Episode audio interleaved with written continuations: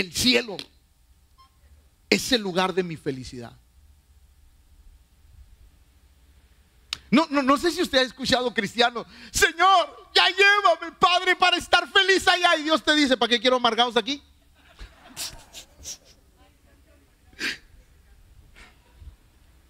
Ah, hay, hay, creyentes que utilizan, que utilizan las frases espirituales para, para cubrir algo que no está bien. Señor, ya quiero estar contigo, Padre, ya llévame.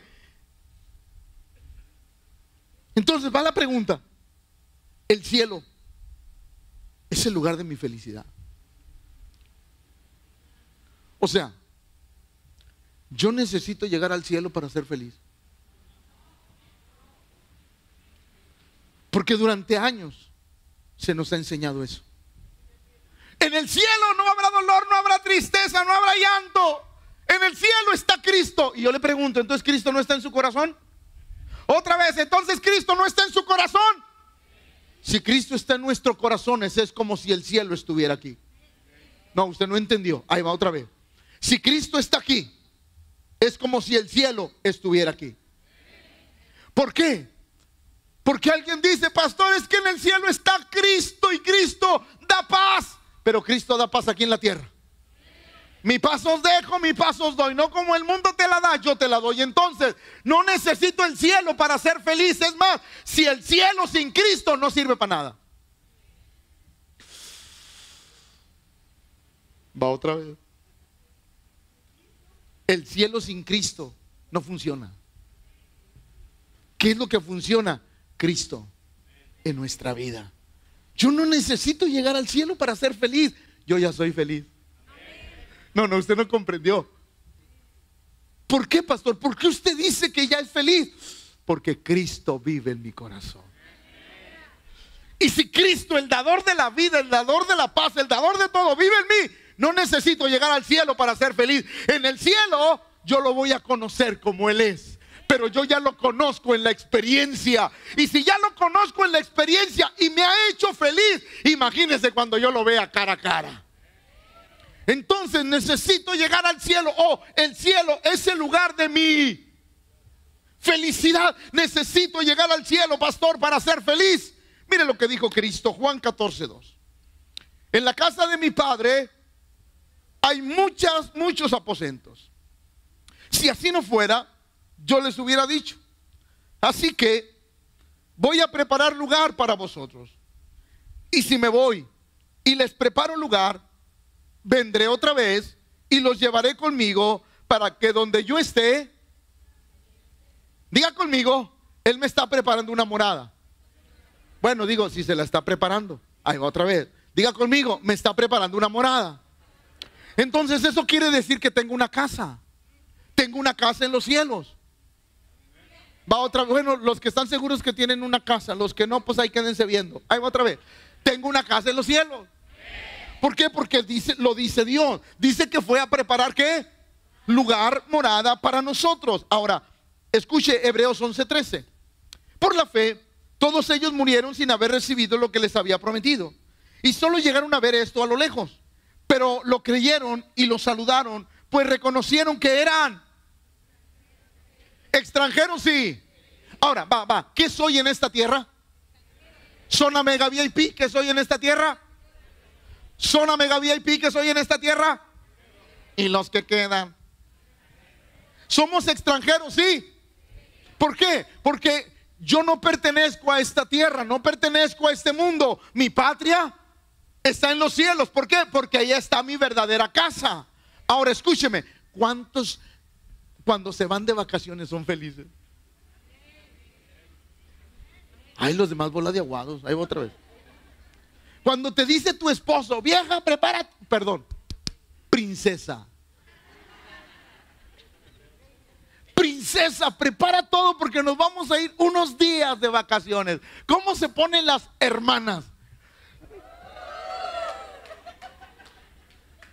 Oh, felices, felices y, y vas y andas feliz, andas conociendo, andas viendo cosas nuevas, no sé, la arquitectura, la comida, la gastronomía, todo, todo, todo. Para ti es algo sorprendente porque estás en un lugar que no es el... Nosotros somos... Este viaje hacia mi casa la debo de pasar bien. No, no comprendió. En el viaje hacia mi casa, porque soy la debo de pasar bien. Voy a disfrutar el viaje. No, no entendió. Voy a disfrutar el viaje. Porque en esta casa solamente soy extranjero y peregrino, pero voy a disfrutar el viaje porque Cristo está conmigo. Entonces, necesito el cielo para ser feliz. Pero vamos con otra cosa, Filipenses 3:20. Más nuestra.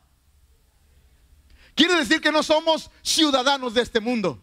Somos ciudadanos del reino de Dios. Diga conmigo, vamos de paso. No, no, pero dígalo como que lo cree. Diga conmigo, vamos de paso, pastor.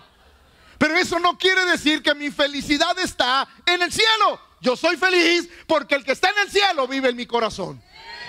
Entonces, pastor, ¿por qué se nos ha enseñado? ¿Por qué hemos creído que necesito el cielo para ser feliz. Y no estoy diciendo que, no sea una bendición llegar al cielo, no estoy diciendo eso. Lo que trato de decirles es que muchos cristianos, Señor, ya llévame, Padre, ya llévame. Y yo te digo, pero ¿por qué? Si el que está en el cielo está en tu corazón. ¿O no? Va otra vez porque como que una de dos, o ya se les atoró aquí la palabra de, ¡ay, pastor! O qué onda, ahí va. El que está en el cielo está en tu corazón. Entonces, ¿cuál es la diferencia? ¿Por qué en el cielo donde está Cristo si vas a estar feliz? Y si Cristo está en tu corazón hoy no lo eres.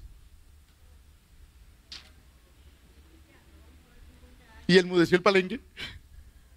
¿Por qué? ¿Por qué se nos ha enseñado que necesito el cielo? Es más, muchos utilizan Apocalipsis 22, 21, 4. Y enjugar a Dios lágrima de los ojos de ellos. Y ya no habrá muerte. E, no, sé, la gente se imagina que, Señor, cuando, cuando, cuando tú vengas por mí, Señor, cuando tú vengas o, cuando yo muera y llegue al cielo, lo primero que va a hacer el Señor es que va a tener un pañuelo para, para, secarme las lágrimas porque, porque llegué llorando. Pero yo pienso de otra manera. Por ejemplo, papás, papás que están aquí, papás que están aquí. ¡Eh, papás que están aquí! Agarra la onda, hombre. Tú le regalas algo a tu hijo. Algo que a ti te gustó. Yo creo que todos les hemos regalado algo a nuestros hijos. Algo que a nosotros nos gustó. Y se lo quisiste regalar. Y luego llegas con tu hijo y, y, y hijo lo que te regalé. Y él, ¿Alguien le ha pasado? Levante la mano. Levante la mano. O sea, tú llegas bien emocionado porque le compré. Digo, te sacrificaste por comprarle eso que para ti era algo padre. Y luego llegas con el mocoso escuincle. Sí, se lo, se lo da, hijo. Y. ¿Te gustó, hijo? Mm, sí. Ay, padre. ¿Cómo te sientes? Dígamelo, ¿cómo se siente? Mal. ¿Cómo se sentirá Dios? Si Cristo viviendo en tu corazón, tú llegas con lágrimas delante de Él. Señor, qué bueno que estoy aquí contigo. Y entonces no estuve contigo en la tierra. ¿Qué no dijo Cristo que estará con nosotros todos los días hasta el fin del mundo? Entonces, ¿por qué necesito el cielo para ser feliz? Ya soy feliz, porque el que está en el cielo está en mi corazón.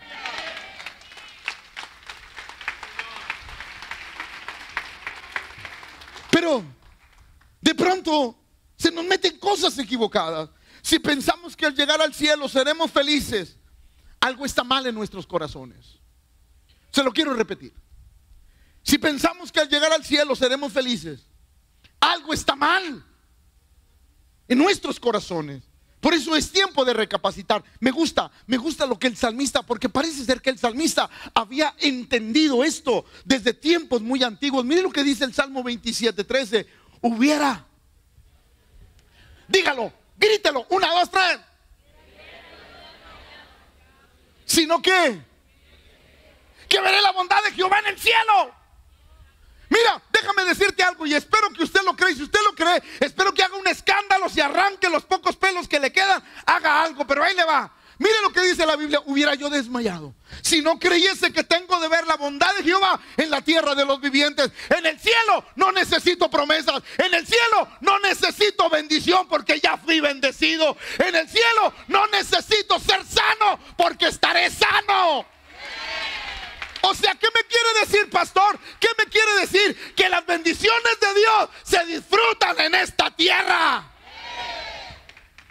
No, pero arránquese los pelos, ¿en qué quedamos? ¿O no? Otra vez, ¿o no? Él lo dijo, yo hubiera desmayado si no creyese que en esta tierra yo voy a ver la bondad de Dios. ¿Para qué quiero la bondad de Dios en el cielo? Otra vez, ¿para qué quiero la bondad de Dios en el cielo si por su bondad estoy allá? Vamos, Señor, cuando llegue al cielo, cuando esté allá. No, no, no, no, no, no, no. Yo voy a ver la bondad de Jehová en esta tierra. En esta tierra yo voy a disfrutar porque el cielo llegó a mi corazón el día que lo conocí. Y soy la persona más feliz de esta tierra porque el cielo llegó a mi vida. ¿A alguien lo está comprendiendo? La gente, ay, pastor, es que el día que yo llegue al cielo voy a ser la persona más feliz y Cristo dentro de ti. ¿Qué?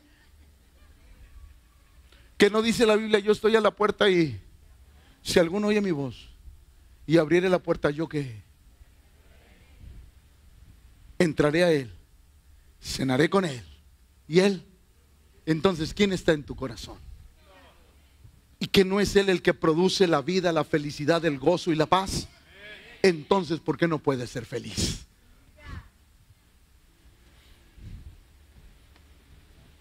Y enmudeció el palenque. Pero ahí le va. Le voy a explicar tres cosas. Bueno, eso digo porque en la mañana no acabé, no acabé. Le voy a explicar tres cosas. ¿Por qué de pronto anhelamos el cielo para ser felices? La primera.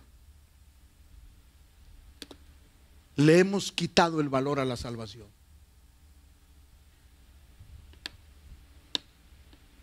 ¿Qué dije? Usted, todos los días que amanece, lo primero que debería de hacer al abrir los ojos, Señor, bendíceme, guárdame, cuídame, Padre. Eso no es lo primero que todos deberíamos de hacer es, Señor, gracias por salvarme.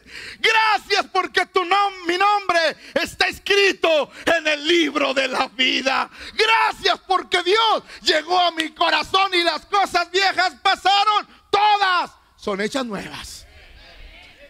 ¿Cuánto hemos desvalorizado la salvación? Porque no entendemos que Dios llegó a nuestra vida. Mire, ve. Se lo estoy demostrando. Porque decir, Dios llegó a mi vida no es cualquier cosa. Porque antes estábamos sin Dios y sin esperanza.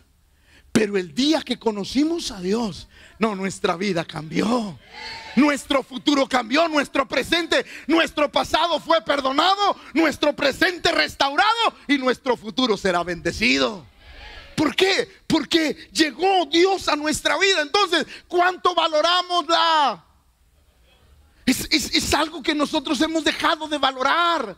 Por favor, iglesia, necesitamos valorar lo que Dios ha hecho en nuestra vida. Necesitamos reconocer que sin Dios nada podemos hacer y que el día que el día que llegó a nuestra vida nos dio una perla de gran precio. Que no necesito otra cosa para ser feliz, con él lo tengo todo. ¿Por qué? Porque hemos desvalorizado la la salvación. Ahora, ay Señor, pues sí, mire, yo le decía a la iglesia, cuando tú digas, hermano, eres salvo, para gloria de Dios. No, hermano, deberías de brincar, deberías de saltar, deberías de arrancarte los pelos. Dios me salvó, soy nueva criatura. Dios llegó a mi corazón. Imagínate, el dueño del cielo, de la tierra y de todo, vive en mi corazón. Pero ¿qué, qué ha pasado, pastor? Hemos desvalorizado la, hemos desvalorizado la salvación. Lo hemos hecho como, ah, soy salvo, está bien, gloria a Dios por eso. No, hermano, entiende, tú y yo íbamos al infierno. Y Él nos cambió la dirección. Tú y yo íbamos a la muerte eterna, pero Él nos dio vida y vida en abundancia. No solo eso, me impactó a mí, pero va a impactar a mis generaciones. ¿Por qué? Porque todo Dios decidió salvarme la vida. Cuando uno entiende lo que es la salvación, uno viene agradecido. Uno no le anda dudando. me voy a voltear. Uno no le anda dudando. Iré a la iglesia, no iré. Voy, no voy, voy, no voy. De Tim Marín, de Doping, güey, cúcara, mácara, títere, fue, no fue. Cuando uno es salvo, uno no viene a la iglesia para que el pastor lo vea. Uno no viene a la iglesia porque es domingo y hay que ir. Uno no viene a la iglesia porque si no Diosito no me bendice ni el lunes, ni el martes, ni el miércoles, ni el jueves, pastor. Primero, no es Diosito. El Dios que adoramos en este lugar, mi Biblia dice que los cielos de los cielos no pueden contenerlo. Es el Dios que hizo los cielos y la tierra. Segundo lugar, escúcheme, escúcheme. Usted debería de estar agradecido y venir corriendo cada que hay culto. ¿Por qué? Porque Dios me dio el privilegio de levantar mis manos y adorar a ese Dios que es santo. Él me dio el privilegio de adorarlo. Pero hoy hemos desvalorizado la salvación y lo vemos como Dios me salvó, hermano. No, no lo deberías decir con soberbia, lo deberías de decir con una pasión. Porque Él te perdonó a ti, me perdonó a mí. Porque Él llegó a nuestra vida sin tener necesidad. Porque mire, le voy a decir lo que le decía, Dios Pudo escoger a otro Pepe y no a mí. Pero me escogió a mí. Pudo haber escogido a tu hermano, a tu primo, a tu sobrino. Pudo haber escogido a otro de tu familia. Pero te escogió a ti. Y la iglesia todavía, ay pastor, ay pastor, es que no tengo ganas de ir a la iglesia. Él te escogió y te trascendió de generación en generación. Es decir, Dios se fijó en mí a pesar de mis errores. ¿Por qué seguimos desvalorizando la salvación? Por eso anhelamos el cielo. Porque no hemos valorizado lo que Dios ha hecho en nuestra vida. Efesios dice esto. Porque por... ¿Sabes qué quiere decir gracia? Regalo. ¿Qué quiere decir gracia? Regalo. O sea, Dios te hizo un, un regalote. La Biblia dice que aunque éramos pecadores, Cristo murió. Esto quiere decir que aunque no conocíamos de Dios, ni nos interesaba Dios, ¿a alguien de aquí le interesaba a Dios cuando no lo conocía? Hombre, yo decía, esos locos que van a la iglesia, tan locos, duran horas allá adentro, Dios los bendiga. No, yo decía, no, hombre, esos tan locos, yo no sé qué les pasa? Tan locos, amargados, por eso van a la iglesia. Eh, les mandaron a hablar. Sí. Y, y, yo decía, ¿cómo? Pero ahora, ahora me doy cuenta de esa locura. El apóstol Pablo decía, decía que la palabra de la cruz es locura para los que se pierden, pero para nosotros es el poder de Dios. Porque ahora entendemos por qué estamos aquí, porque hemos sido cambiados, transformados, porque Dios me dio un regalo que se llama gracia. Por gracia soy salvos. Eso quiere decir que ninguno de nosotros pagó nada. Va otra vez. O sea, si usted piensa, si usted piensa, no, pastor, es que yo moralmente era bueno. A, mí me desespera mucho. ¿Les gusta el chisme? ¿Les gusta el chisme? Digo, para contarles uno. A mí me molesta cuando un hermano o, o las jovencitas o los jovencitos, ay, pastor no viene a la iglesia el que me pretende, pero es tan bueno, pastor, nomás le falta Cristo. Yo te digo, ¿qué te pasa, cabezona? Le falta todo. ¿O no? Desde ahí nos damos cuenta que desvalorizamos la salvación. Dígale al que está a su lado, se tenía que decir. Y se dijo. ¿O no? Ay, pastor, es que está bien chula, pastor. Bien linda. Le falta Cristo más, pastor. Le falta todo, ingrato. ¿Cuántos dicen amén? Porque parece que así como... Ahí va, ahí va. Hemos desvalorizado lo que vale. Le hemos quitado el valor a lo que vale. Cada persona que hace esas observaciones o, o que dice esas cosas no ha entendido. Porque lo más importante es Cristo. Lo más importante es Cristo. Por eso, por gracia soy salvo. Usted no tuvo que pagar nada. No, no, no caminó tres kilómetros de rodillas para pagar. No se puso una penca de maguey. Grabé la penca del maguey tu nombre. Ay, padre. Esos que se ríen los voy a mandar a la oficina para que se les quite. Eso de grabé la penca del maguey tu nombre y órale, órale, caminar. Tres kilómetros caminando, caminar sobre nopales, caminar de rodillas con, la, con las, como decía mi mamá, las ancas pelonas. Sí. Así decía mi mamá, no sé por qué, pero así decía, con las ancas pelonas. Y, se siente porque, ay, ya pagué la manda. Yo quiero decirte algo, iglesia. Yo le sirvo a Dios por gratitud, porque con nada de lo que yo hago le puedo pagar a Él todo lo que Él ha hecho por mí. La deuda es impagable. Solamente se le puede agradecer al Todopoderoso. Por gracia, soy salvos. No te costó nada, no pagaste nada. Y muchos piensan, pastor, lo gratis no vale mucho. Es una mentira. Por gracia sois salvos, por medio de la fe. Y esto no es de vosotros, es un don. Dios mismo proveyó salvación para nosotros. Pero ¿cuánto hemos desvalorizado la salvación? La salvación no nos costó nada, pero no fue gratis. Va otra vez. La salvación no nos costó, pero no fue gratis. La Biblia dice, Juan 3:16, ¿por qué? ¿Amó qué? ¿Pero qué sigue? ¿Qué dice? Ahí deténgase, ahí deténgase. Porque de tal manera amó Dios al mundo que... Ahí va. ¿A quién se lo dio? ¿A quién se lo dio?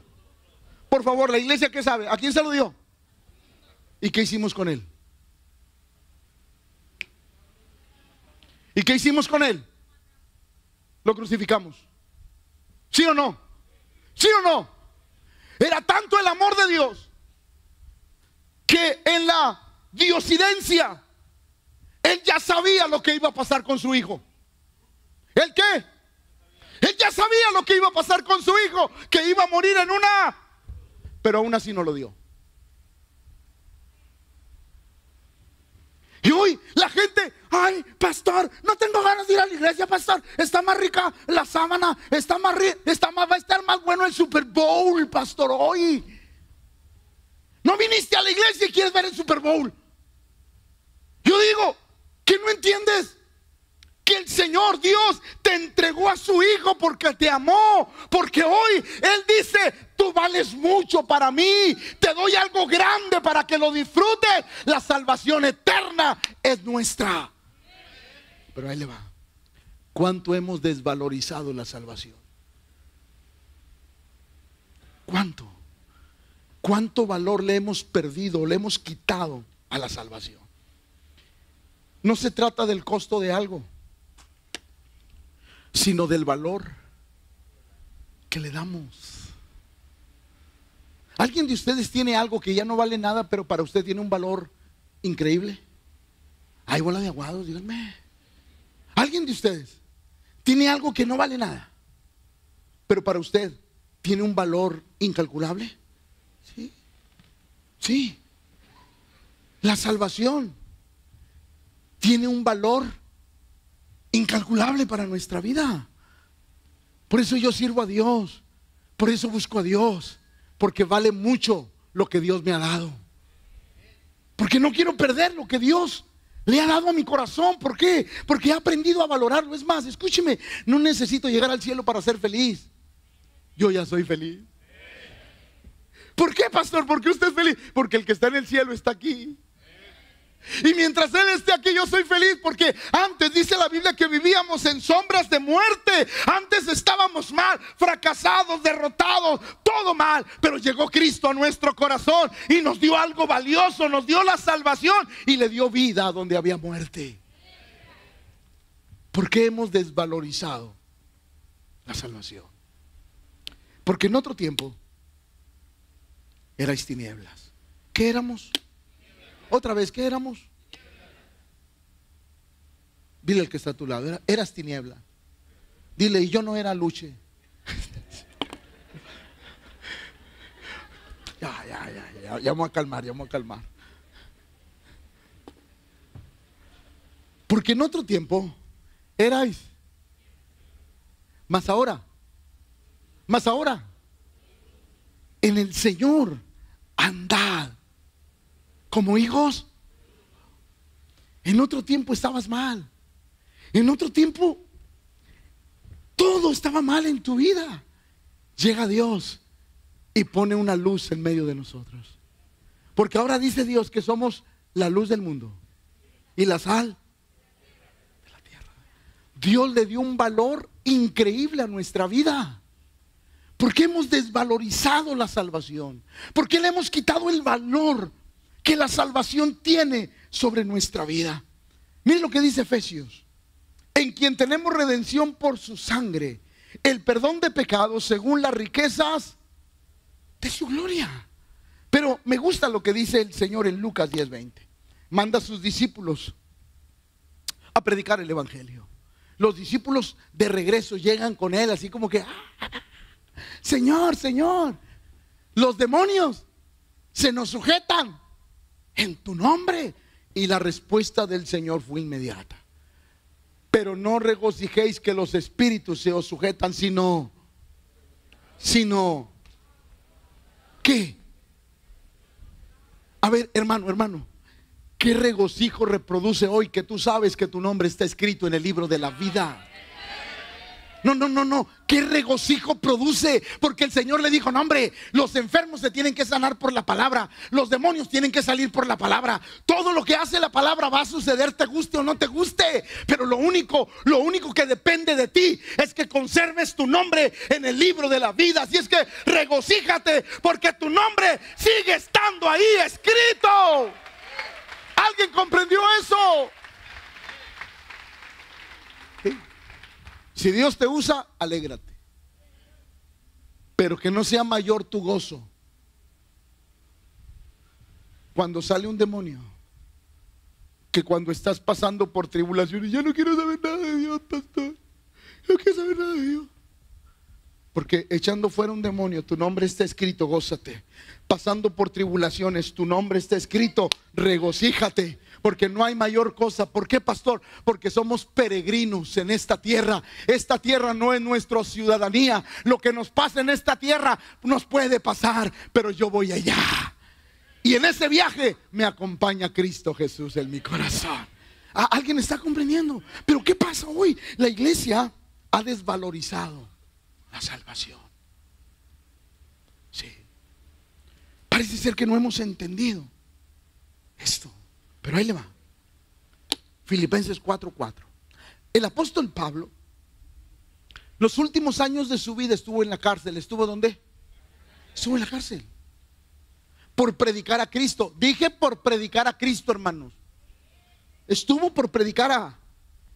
Los últimos años de su vida estuvo ahí. Pero, pero el apóstol Pablo escribió las cartas más preciosas estando en la cárcel. Por ejemplo, escribió Efesios, Filipenses, Colosenses y Filemón. Esas cuatro cartas las escribió ¿dónde? ¿Dónde? La cárcel. Mientras él estaba encarcelado, él estaba escribiendo ah, lo que iba a bendecir a la iglesia y lo que hoy nos bendice a nosotros. Pero entre lo que escribió, escribió Filipenses 4:4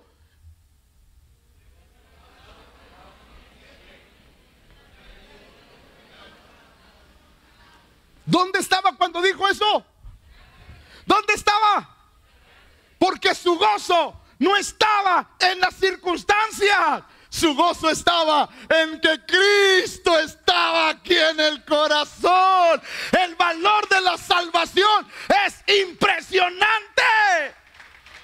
¿Por qué la iglesia le ha perdido el valor a lo que Dios nos ha dado? ¿Por qué la iglesia hoy le ha perdido el valor a lo que Dios ha hecho en nuestra vida? El apóstol Pablo encerrado, pero él decía, iglesia, yo te mando una cosa, regocíjate. No esperes llegar al cielo para gritar aleluya. No esperes gritar al cielo para decir gloria a Dios. No, no, no. En toda circunstancia, alaba al Señor. ¿Por qué? Porque Él está aquí en el corazón.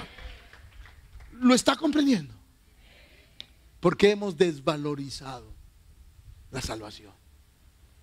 ¿Por qué pensamos que el cielo es el regocijo de nuestra vida? Y no estoy diciendo que no lo sea. Lo que estoy diciendo es que el que está en el cielo está en tu corazón. Miren lo que dice Tesalonicenses.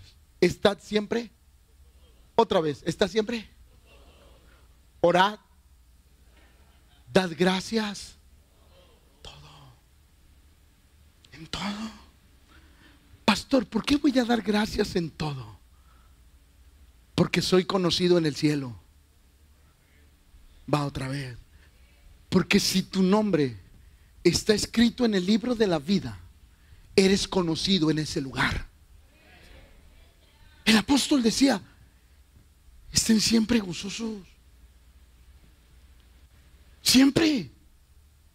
Oren sin cesar. Den gracias en todo, porque esta es la para con vosotros en Cristo Jesús. Wow. Creo que necesitamos volver a darle el valor a la salvación que hemos recibido. Necesitamos volver a valorar lo que Dios ha hecho en nuestro corazón. La Biblia relata cuando Felipe estaba siendo apedreado. Escuchen. Oyendo estas cosas, se enfurecían en sus corazones y crujían los dientes contra él. Pero Esteban, lleno del Espíritu Santo, puestos los ojos, vio la gloria de Dios y a Jesús que estaba y dijo, he aquí, veo los cielos y al Hijo del Hombre que está sentado a la diestra de Dios. Entonces ellos dando grandes voces, se taparon los oídos y arremetieron a una contra él. Y echándole fuera de la ciudad, le apedrearon. Y los testigos pusieron sus ropas a los pies de un joven que se llamaba Saulo. Y apedreaban a Estebas mientras él se quejaba, mientras él lloraba, mientras él se lamentaba de seguir a Cristo. No, escuche lo que dice. Mientras él y decía, y decía, y decía, ¿a quién estaba viendo? Otra vez, ¿a quién estaba viendo? Cuando el cielo está en tu corazón, no hay amarguras, no hay odios, no hay rencores, porque en el cielo no hay oportunidad de eso. ¿Alguien está comprendiendo? Por eso, Esteban Dios le dio la oportunidad de que los cielos se abrieran y él vio a Jesús, al que estaba en su corazón, de tal manera que clamó a gran voz, Señor, no les tomes en cuenta. ¿Quién puede decir eso?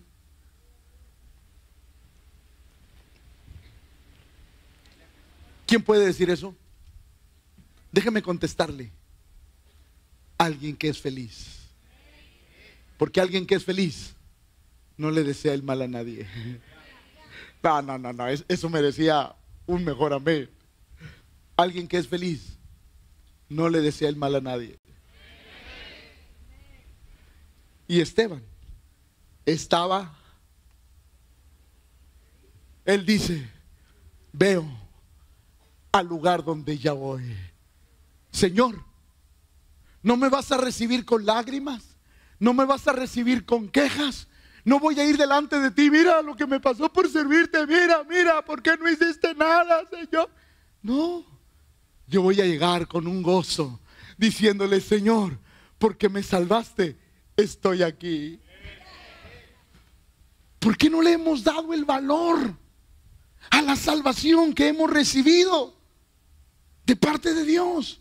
Nuestra felicidad no es la casa o lugar donde vamos es a quien vamos a conocer tal como Él es. No es la casa el lugar, porque mire, si Dios me hace una residencia allá en el cielo o me hace un tejuruchito, mientras Él esté ahí, yo soy feliz. No se trata de lo que vamos a lograr. Ahora, déjeme decirle, la primera cosa que ya avancé, porque en la primera no llegué ni siquiera ahí. Pastor, entonces, ¿qué más debo de valorar para no esperar ser feliz en la tierra? La segunda cosa, las promesas de Dios son nuestras. No, no, ahí le va, ahí le va, ahí le va, ahí le va. Ahí le va porque hoy andan así como que con ganas de lanzarle al pastor unos tacos de barbacoa. Pero ahí va, ahí va, ahí va, escuche. Las promesas de Dios son, tú no necesitas las promesas de Dios en el cielo. Tú necesitas las promesas de Dios en esta tierra. Va otra vez porque creo que muy pocos entendieron eso.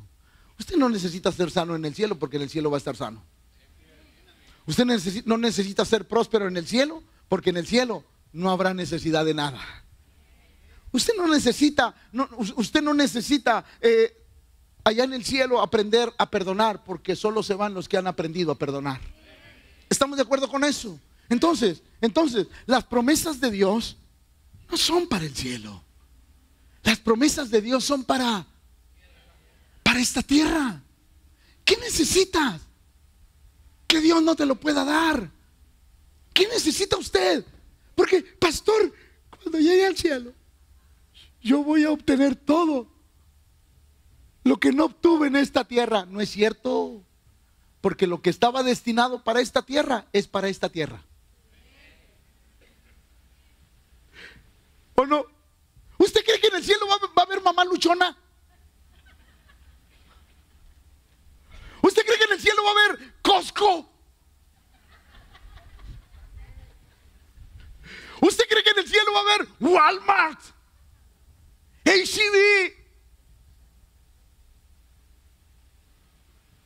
En el cielo no va a haber nada de eso porque no tenemos. Pero aquí sí. Aquí sí, aquí mamá luchona es la fuerte. Entonces, ¿dónde necesito ser bendecido? ¿En el cielo o en la tierra? Y Dios te dice, yo voy a suplir todas tus necesidades. Entonces, ¿qué nos falta para valorar lo que Dios nos ha dado? ¿Qué nos falta para valorar la salvación? Sí, hemos aprendido a valorar y, y hoy entendemos que las promesas de Dios son para nosotros. Romanos 8:17 dice, y si hijos, también, ¿también qué? Somos herederos. Ay, bola de aguados, ay, padre, padre, padre.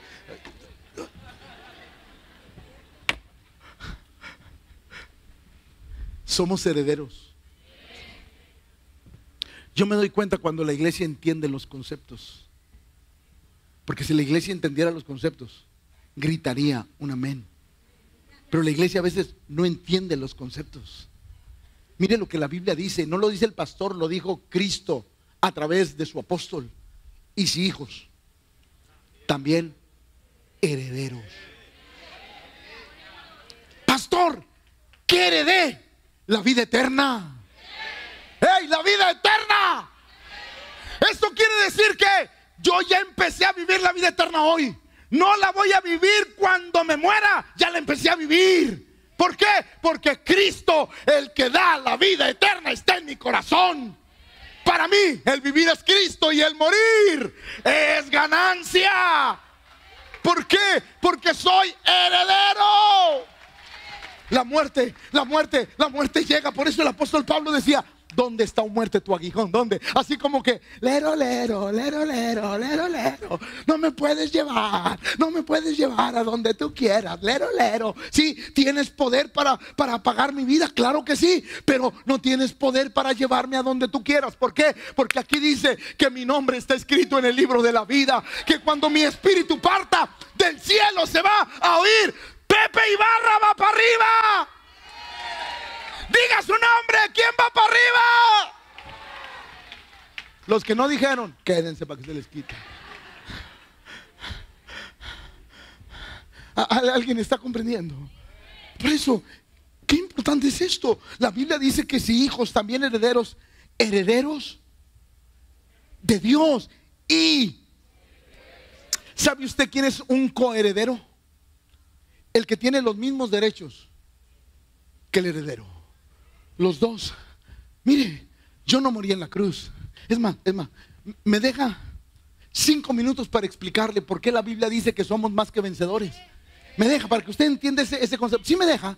Sí, me da cinco minutos. Mire, si no como quiere, yo los iba a tomar. Si nomás les digo para, para, pero yo los voy a tomar como quiera. Ahí lo escuche. Diga conmigo, más que vencedor. Quiero que sean honestos. ¿A quienes de ustedes les gusta el box? Ahora resulta que nada, todos son unos angelitos bajo el cielo. ¿A quién le gusta el box, hombre? A, mí en lo personal no me gusta, o sea, yo no soy, no, me gusta el box, no me gusta. Pero ustedes de repente van a pelear por el campeonato del em, peso, peso. Ay, hermanitos. ¿Qué dice Filipenses 4:13? peso pluma, peso. Peso pluma. De repente se preparan, se preparan los dos boxeadores, pactan una pelea, tal día van a pelear. ¿Y qué hace el que va a boxear? Cambia su rutina, su rutina. Cambia, cambia, cambia su alimentación, empieza a alimentarse de una manera diferente, se levanta temprano, corre, corre, hace sombra, hace sombra porque hay que agarrar energía, condición, no sé, unos 3, 4 meses dándole duro, comiendo sano, deja, deja, deja la vitamina T, tacos, tostadas y tortillas, esa, esa, esa, la deja porque ya no entra dentro de, la, la quitamos y ahora sí comiendo frutas y verduras. Comemos frutas y verduras, ejercicio, nos levantamos temprano y yo, pero oh, todo eso, todo eso. ya les dije, a mí no me gusta el box. Pero de repente, de repente se llega el día de la pelea. Se llega el día de la de la pelea. La esposa, la esposa. Ay, amor, yo no voy contigo porque no me gustan los golpes, pero aquí oro por ti. Oro por ti aquí en la casa. Lo ves por el 109 de Sky. Y ahí está la esposa en la sala esperando 109 de Sky. Y está, ay padre, ayúdalo que en el primer guamazo se lo eche, Señor. Unge la mano, unge la mano. Y ahí está aquella mujer. De repente salen, salen los dos boxeadores haciendo sombra, preparándose. El referee le lee las, las reglas, ay, que bien lo ve, hermano. Sí, le, lee las reglas, sí, y les dice así, así, ok, ya, suena la primera campana. ¿Usted cree que va a salir con ese ruido? No, con ese ruido, ahí sale. Suena la campana. Y van acá, yo eh, digo, se lo aclaro, a mí no me gusta el box, no, no soy fanático de eso, o sea, se, se, lo aclaro, ¿verdad? Y sale, y salen tirando cruzados, jab, over, cruzado, gancho al hígado, a las partes blandas. ¿Qué? ¿Qué? No, no me gusta el box, pero hay internet. Tira, ya, cruzados, oper, volados, así como cuando mi esposa, oper, pum, y ¡ay! Partes blandas, y ay Señor, ya, ya voy a lavar, voy a lavar, no, ya no me pegues. Sí, escúcheme, total, suena los tres minutos reglamentarios y suena la campana. Se separa. La esposa en el 109 de Sky viéndolo. Señor, ayúdalo porque lo están ganando y tú dices que somos más que vencedores, Padre. Y ahí está la esposa. Suena la campana. Segundo round salen y ahora sí. Y empiezan los volados, cruzados, jab, upper, gancho al hígado, castigo a las partes blandas, porque las partes blandas son el hígado. Porque aquí yo le digo a mi esposa: el día que me pegues aquí donde nadie vea. Sí. Entonces, upper, jab, cruzados y, y como que quiere, le da uno y ¡ay! como que, como que quiere, pero suena la campana. Y la esposa, sala 109 de Sky, Padre, ya Señor que lo noqueen, porque si no, mi viejo no va a llegar. Salen, tercer round. Sale, ahora si en esta lo voy a noquear. Tira, oh, pero ya. En eso el, contrincante descuida la guardia y le tira un cruzado a la mandíbula. De tal manera que casi lo ve, lo ve dejando estrellitas, pero le tira, le, tira uno a la barbilla, de esos que duelen, pero con ganas y que ya no te levanta, le tira, pum, le pega acá y el referee empieza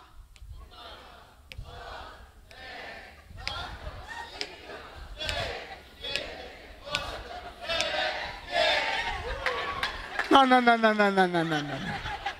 Ustedes me dijeron que no sabía nada de box y saben hasta cuándo se cuenta.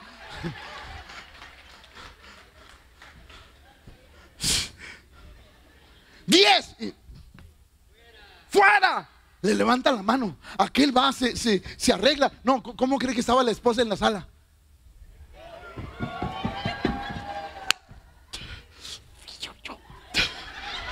A ella no le importaban los golpes, le importaba el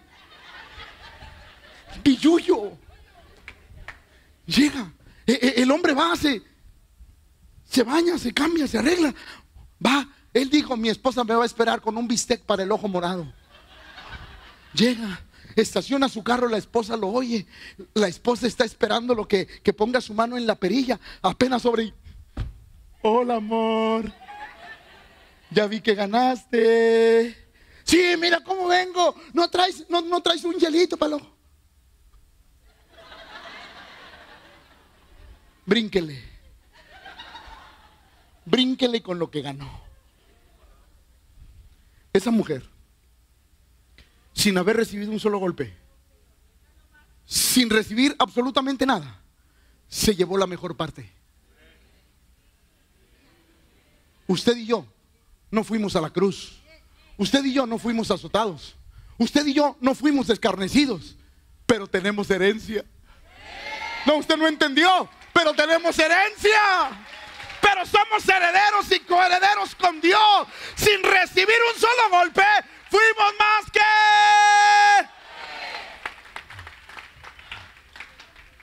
Y, y la gente desvaloriza lo que Dios le ha dado. No hemos entendido la grandeza de lo que Dios ha hecho en nuestra vida. Porque todas las promesas de Dios son en el sí y en el amén. Por medio de nosotros para la gloria de Dios. ¿Qué necesitas hoy? Porque Dios quiere que el viaje que tenemos en esta tierra sea como el cielo aquí entre nosotros. ¿Qué nos falta para darle valor a lo que Dios nos ha dado? ¿Qué nos falta para darle ese valor que Dios le ha dado a nuestra vida? Por eso la Biblia dice, mi Dios pues, mi Dios pues, no, no, no, no, dígalo, pero, mi Dios pues, ¿qué? Conforme en Cristo Wow. Porque todas las promesas de Dios son para nosotros. Por eso yo no espero llegar al cielo para ser feliz. Tengo todo para en esta tierra ser feliz. Tengo a Cristo. Tengo sus promesas divinas sobre mi vida. Y el Señor me dijo que Él estaría conmigo todos los días hasta el fin del mundo. El salmista lo había entendido y decía, joven fui y he envejecido y nunca he visto justo desamparado, ni su descendencia que mendigue pan. ¿Por qué? Los leoncillos necesitaron y tuvieron hambre, pero los que esperan en Jehová no tendrán falta de ningún bien, porque sus promesas son para nuestra vida. ¿Alguien lo está comprendiendo? Pero quiero terminar. En cinco minutos tengo que terminar. La tercera cosa, ah, se acabé. Aplauso porque se acabé. Aplauso porque se acabé. tercera cosa. La primera, valorarla. Valorarla. Segunda, las promesas de Dios son vigentes en esta tierra. Pero hay una tercera y está preciosa. ¿Somos qué? No, no, por favor, grítelo. Fuimos. La Biblia dice, la Biblia dice que cuando nosotros recibimos a Cristo, el Espíritu Santo viene y qué? Pone un y creo que pone un letrero afuera que diciendo Dios trabajando en esta vida. Y Dios empieza a trabajar en nuestro corazón. De tal manera que las calamidades se detienen todo lo que el enemigo quiere meter otra vez a nuestra vida, no se puede, porque fuimos. Porque hay un sello de Dios que dice, esta es mi propiedad. Y con mi propiedad ya no tienes derecho a meterte. Por eso, qué bendición, imagínense, le doy valor a la salvación. Tengo promesas y aparte fui. Así en él también vosotros, habiendo oído la palabra, el evangelio de vuestra salvación y habiendo creído, fuisteis, wow, fuisteis sellados con el Espíritu Santo de la promesa. Ay, pastor, es que cuando voy a recibir el Espíritu Santo, pastor, no he temblado, no me he caído, no, no he hablado en lenguas, pastor. Desde el momento que creíste lo tienes. No, no va otra vez, porque ahí le va. La iglesia también desvaloriza eso. No, pues Señor, es que yo no he hablado en lengua, no tengo el Espíritu Santo, es que no me he caído, no tengo el Espíritu Santo, es que no he temblado, no tengo el Espíritu Santo. Lo tienes desde que creíste. Desde el momento que tú le abriste el corazón a Jesús, dijo, esta es mi propiedad. Y así es que, aunque no hables en lenguas, el Espíritu Santo está contigo. Él te selló y está trabajando en tu interior, haciéndote cambiar lo malo por lo bueno. Por eso que, qué importante es valorizar o darle valor a lo que Dios está haciendo en nuestra vida. Mire lo que dice Santiago, Santiago 4:5. ¿O pensáis que la escritura dice en vano, el Espíritu que Él ha hecho morar en vosotros nos... Mientras tú, tú le dices no a Dios, Él te dice sí. ¿Por qué crees que te sientes incómodo cuando no vienes a la casa de Dios? Bueno, digo, si es que todavía te sientes incómodo. ¿Por qué cree que usted batalla? Yo no sé si a usted le ha pasado. Un día que yo no venga a la iglesia ando así como que, como que me siento el peor pecador. O sea, algo pasa en mi interior porque dejar de venir a la iglesia para mí es, no, no, no sé, no, no, no, no, no, no lo, no lo logro concebir. ¿Qué es, pastor? Es que Él me anhela, anhela celosa, celosamente. Por eso Él no te comparte con ídolos. Por eso Él no te comparte con brujos, con hechiceros. Por eso Él no te comparte con nadie. Porque Él te quiere solo para Él. Le estoy hablando. Él te quiere solo para Él. Por eso te selló como su propiedad.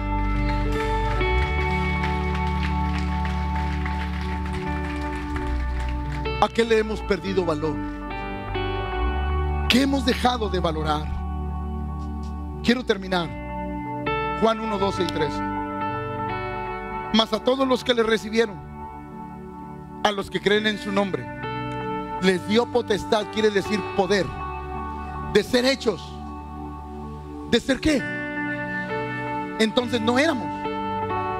Fuimos hechos hijos de Dios los cuales no son engendrados de sangre, porque eso ya lo fuimos,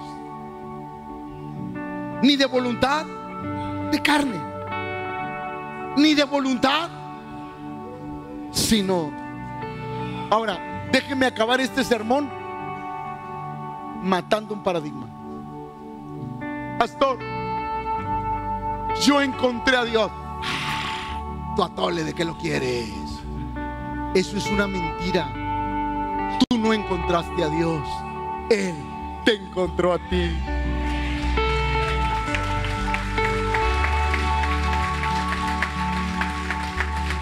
Y, sabe, déjame decirle, déjame decirle, cuando estaba en mi peor época, mis 13 años, a mis 13 años era un, adolescente amargado, violento, agresivo, que quería matar a su padre por el alcoholismo que él tuvo. En ese momento, cuando estaba la efervescencia de querer hacer daño, Dios Dios se acercó a mi vida. ¿Y quién iba a pensar que ese Dios santo se iba a acercar a un jovencito de 13 años que estaba perturbado por la vida que había vivido? ¿Quién iba a pensar eso? Pero mi Biblia dice que Él se acercó a mí a pesar de cómo era, a pesar de mi vida. Él me dijo, hey, yo estoy aquí. Si tú me abres tu corazón, voy a cambiar tu vida. Y el alcoholismo a morir en tus generaciones. Mis hijos, mis hijos no conocen lo que es tener hambre, no conocen lo que es ser agredidos verbal o físicamente por sus padres, no saben lo que es ver un padre alcohólico. ¿Saben por qué? Porque Dios